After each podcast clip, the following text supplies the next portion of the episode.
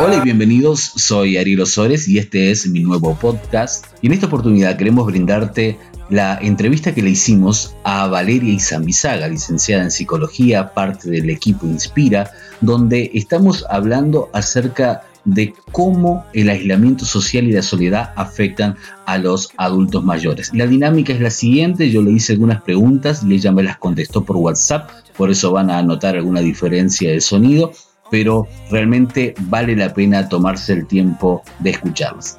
Bienvenidos y disfrutemos de este primer podcast. Hola Valeria y bienvenida a nuestro primer podcast. Gracias por contestar nuestras preguntas y contanos cómo percibís vos este tiempo difícil que estamos viviendo como humanidad.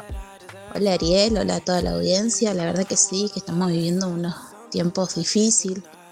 Eh, el tiempo de quedarnos en casa, de estar distante, de no poder compartir el mate, abrazarnos, saludarnos. Tener nuestra vida cotidiana eh, se vuelve difícil nos sugirieron, nos pidieron que nos quedemos en casa para poder cuidarnos. Y el ser humano de por sí le gusta romper reglas. Entonces, cuando estamos obligados, por decirlo, a quedarnos en casa, parece que, cuesta un poquito más porque no es una decisión que lo estamos tomando. Sí, ¿Cuántas veces en el día a día de, de nuestra labor decimos, uy, qué buen día para quedarnos en casa y bueno, y no podemos, tenemos que salir y ahora que podemos, cuesta, ¿no? Cuesta quedarnos en casa. Así es, y pienso cuánto nos afecta a nosotros, cuánto está afectando a nuestros hijos, pero cuánto afecta a los adultos mayores. Eh, es difícil para todos, para todas las edades. Sin duda que, para la gente eh, adulta cuesta un poco más, pero cuesta un poco más también porque se lo impuso como una cuestión de que ellos son un grupo muy vulnerable, ¿no? Entonces se impuso mucho miedo y, el temor, ese miedo impuesto, obviamente que a nivel emocional, psíquico, psicológico, no juega a favor, juega, juega en contra por la angustia, la ansiedad que se despierta. Yo creo que es importante eh, decirles a, nuestros adultos que, ellos son un grupo de, personas que tienen mucha experiencia, que tienen mucha sabiduría, que, que pasaron por muchas. Esta es una más, sí, es difícil, pero es una más y que juntos vamos a salir entre todos y todos nos cuidamos, hacemos las cosas que nos piden, eh, vamos a salir, hay que tener un poquito de paciencia, eh, los abuelos, obviamente, extrañan a, los nietos, extrañan a los hijos, pero está bueno que sepan que no están solos y que ya va a pasar. Hoy tenemos mucha tecnología, muchas posibilidades de hacer llegar este, este mensaje de, no están solos. Eh, podemos, podemos seguir, estar distanciados no, no significa estamos solos, ¿sí? Porque es muy diferente la soledad al sentirse solo, ¿no es cierto? Te escuché el otro día y lo volviste a repetir ahora, la diferencia entre estar solo y sentirse solo. ¿Podrías ampliar un poco más acerca de este tema? El estar solo es no tener a nadie, es completamente ser uno, estar, no tener con quién compartir. Y el sentirse solo es el sentimiento porque estoy rodeado de gente, pero tengo vacío. Siento ese vacío, siento esa angustia, siento la insatisfacción constantemente.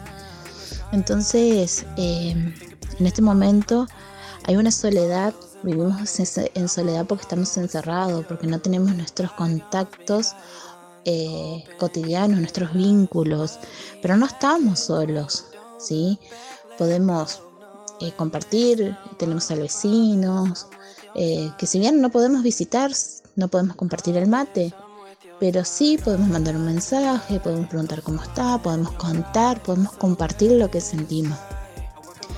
Eh, esta situación la tenemos que vivir como una experiencia, como un aprendizaje, como algo constructivo, ¿no? Que nos va a ayudar a superarnos. Y cuando el sentimiento de vacío o, de angustia o de miedo, de aburrimiento también, ¿no? Porque escuché mucho de que están aburridos. Y bueno, es una situación nueva, es una situación donde no nos asustemos por estar aburridos. No nos asustemos porque hoy, hoy fue un día que no, no fue productivo. Tomémoslo como hoy por hoy, vivamos el hoy, mañana vemos, proyectamos el día, tenemos una rutina, sí, tenemos que tener una rutina. Pero si hoy no tengo ganas y bueno, no lo hago, lo dejaré para mañana. Sí, siempre que, me haga bien emocionalmente, aprendemos a, escucharnos y a percibir qué queremos. Que sea un momento de poder encontrarnos con nosotros mismos de poder compartir con la familia, que a veces eh, con, la vida rutinaria no nos queda tiempo para, disfrutar pequeñas cosas, ¿no? Disfrutar de nuestra casa, que, es el lugar de confort que tenemos, de poder eh, compartir con, los chicos, de a lo mejor si los que tienen abuelos, eh, poder llamar al abuelo, poder hablar con los abuelos, eh, recordar cosas lindas del pasado, que, eso se, ha perdido mucho en nuestra sociedad. Entonces, de poder eh, usar bien este tiempo, usar como un tiempo de, a lo mejor no, como dije, como no productividad, ¿no? Pero un tiempo de fortalecer lazos. Creo que es muy importante que podamos fortalecer nuestros lazos, tanto familiares como eh, de amistades, ¿no? Sociales, es importante. Estamos hablando con la licenciada en psicología Valeria Inzambizaga y mm, pensaba, manejar la ansiedad no es un tema fácil. Ahora, ¿cómo podemos ayudar a nuestros hijos con respecto a la ansiedad de ver a sus abuelos y también de los abuelos por no poder ver a sus nietos? La verdad que sí, que es un poco difícil porque la ansiedad creo que, está generalizada, ¿no? Todos tienen un poquito de ansiedad, o todos tenemos, mejor dicho, un poquito de ansiedad, pero también dejar en claro que la ansiedad es una respuesta normal frente a situaciones de crisis. Eh, los chicos y los abuelos están muy ansiosos por verse y me pasó, me pasó, mi hijo me preguntó cuándo iba a volver a ver a sus abuelos. La verdad que no es una pregunta que tenga respuesta porque no, no sabemos cuándo.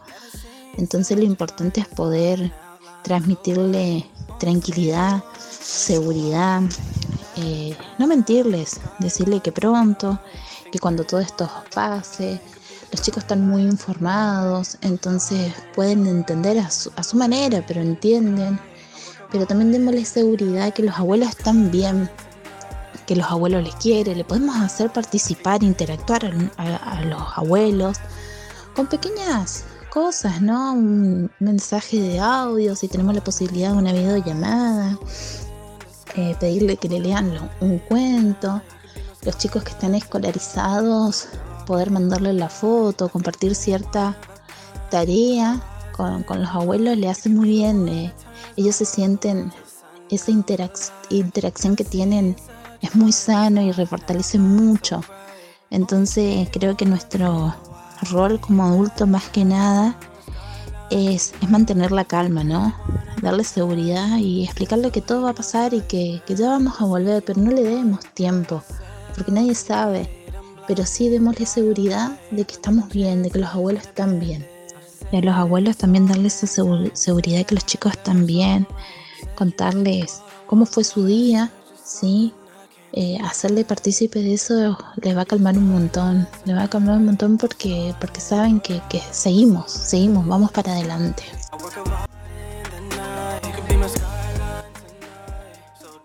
Pitágoras decía, una bella ancianidad es ordinariamente la recompensa de una bella vida. Es que nuestros adultos mayores son importantes. En ese sentido, la Biblia dice, no me deseches en el tiempo de la vejez, cuando mi fuerza se acabare, no me desampares. Salmo 71, verso 9. Ellos necesitan de nuestra contención y soporte, y nos toca ayudarles en días de pandemia. Y quizás la recompensa nuestra sea escuchar de su voz la sabiduría y la experiencia, y aún quizás sean ellos los que con su experiencia nos digan, esto también pasará.